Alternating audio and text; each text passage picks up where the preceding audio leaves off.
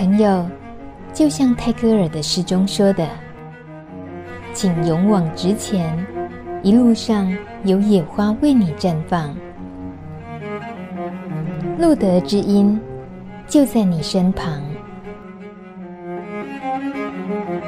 欢迎收听路德之音，我是梅琼妹。今天的知音朋友是一个大帅哥，唉，那个路德总算有良心了。今天来的其实是一位很有才华的帅气的男孩，他叫小八。那我们今天呢要聊的一个话题啊，跟接下来暑假呃大家要开始嗨了，青少年朋友啦，或者是很多人碰到了阳光沙滩的时候，很多事情哦都没有办法在自己的掌控内，很可能选择的娱乐啊，或者是他们想要尝试的一些新的经验什么的，或许。嗯，有些事情在做之前，我们如果多吸收一些常识，应该是会不错的。今天很难得的是小八，我觉得也很感谢他愿意接受专访。我们就先从了解小八这个人，他的一些自己个人的一些生活经验来，呃，增加我们对于娱乐性药物这方面使用的观念好了。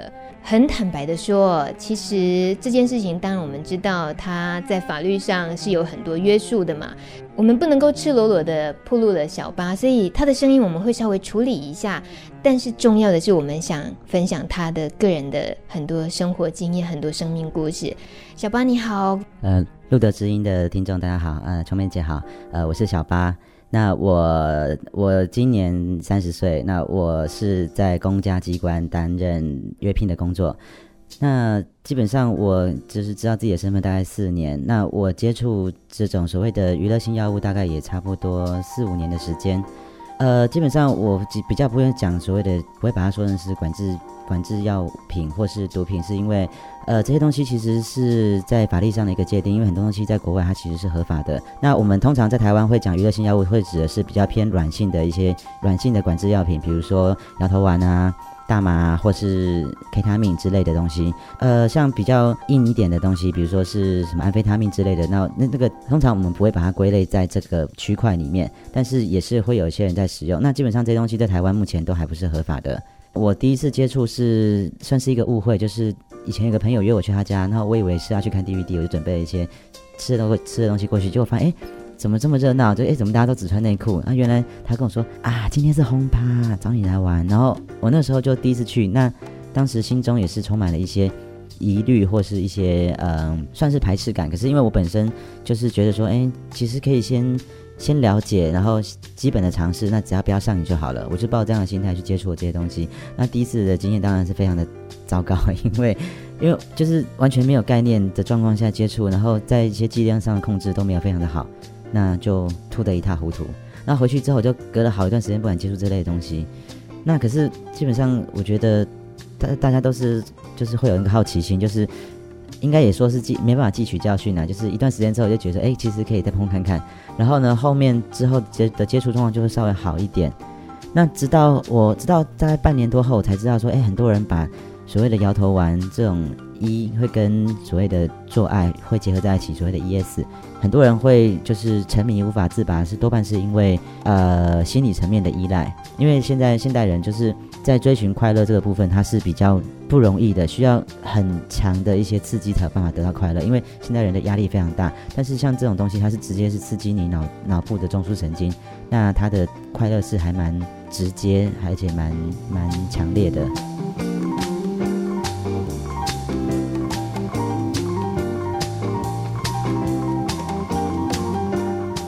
这几年这样玩下来，其实我看到很多朋友。就是玩得不成人形，那有看到很多朋友就是玩起来，其实他们就是很规律的在控制，他们可能哎一个月玩一次，那种感觉其实就觉得说哎好像也还好。不过我还是要提醒大家，这些方面的东西，它就像酒、喝酒、喝酒、酒精或是抽烟一样，他们都会对身体带来一些伤害。那尤其是摇头丸，它会造成记忆的部分的一些损伤，甚至是如果你玩的就是就是你可能不小心接触到比较硬性的。一些药品，比如说，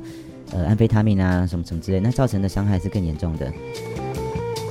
你刚刚说这个不成人形啊，其实如果说在大家一起出来玩的时候，然后嗯，尤其一开始接触的时候，如果碰到那种你看到他在你的感觉里面，哇，呃，玩成这个样子，会对自己有影响吗？在那当下，会不会因为那样子让自己也害怕？呃，基本上，呃，我大概讲一下哈，我们在使用这种娱乐性药物的时候，我们在使用 E 的时候会很嗨，那我们在使用 K 的时候会很忙。那我们所谓的一种快感，就是在这种呃生理生理的部分加速，但是但是意识的部分减速的状况，产生了一种恍惚的游离感，这就是我们用这种东西的时候的一个快感来源。那很多人在这种状况下，我们就俗称进入所谓的 K 世界。那这种有很多人在这种状况下，他们不晓得他们做了什么事情，在一个自己的世界里面，这时候他们可能会做出一些很不可思议的举动，比如说尖叫啊，或是一直做出一些一些无意识的动作啊，或是我之前看过一个人就躺在地上一直抽搐，然后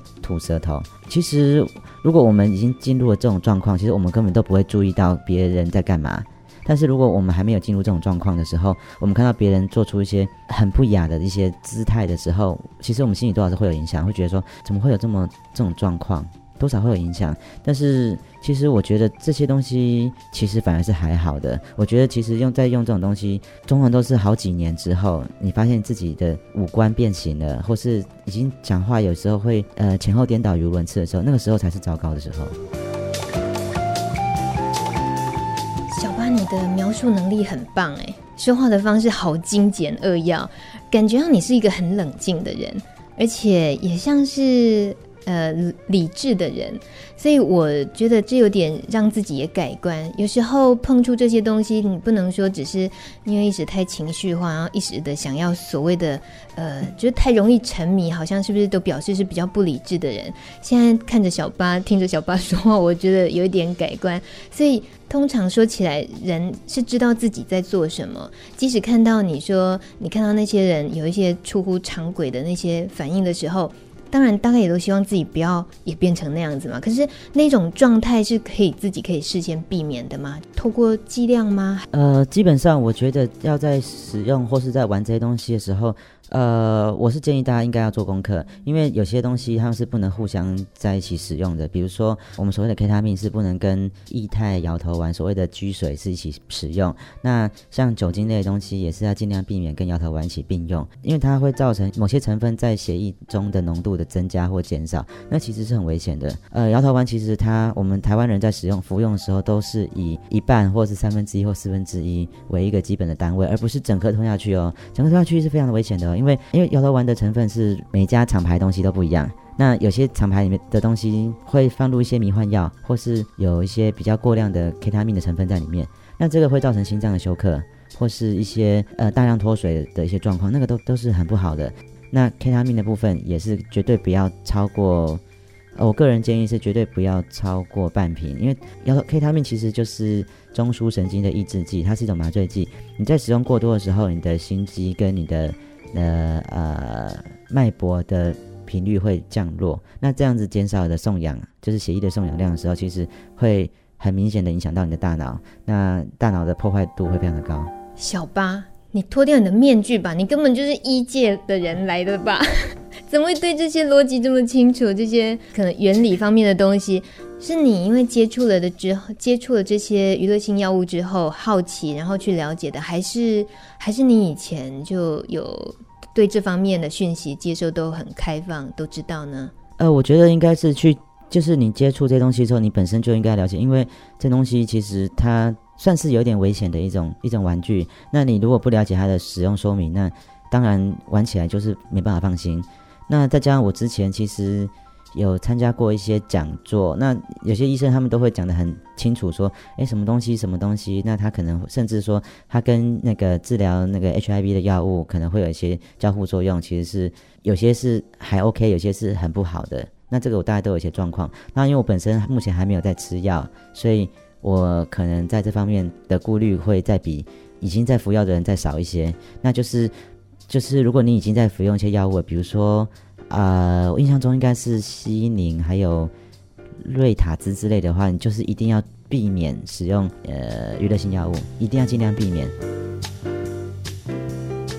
嗯，我想知道小八在你自己的嗯了解自己的那个状态里面，有曾经考虑过想要完全不要再使用娱乐性药物吗？我曾经就是吐的稀里哗啦那次，有想过不要再动用这些东西。那我也曾经有一整年的时间没有接触过。我那时候就是就是我之前交往对象的一个喜欢他一个人，就是因为过度的药后忧郁，然后就想不开，就再见了。所以那个时候曾经让我觉得很震撼，觉得说怎么可以因为玩这种东西玩到自己连命都不要了？所以只有那段时间。可是后面其实我觉得我是因为我在这方面的自制力比其他人好一些，所以我都会觉得说。大不了以后可能半年、一年、两年、十年后，十年玩一次，有玩或没玩，其实对我来说其实都都没有太大影响。也就是说，没有到成瘾的那个状态嘛？是不是那个程度上来讲就差很多了？就是你的身边朋友有没有，其实没有像你能够这么拿捏，我要或不要，我自己可以控制得住这样子？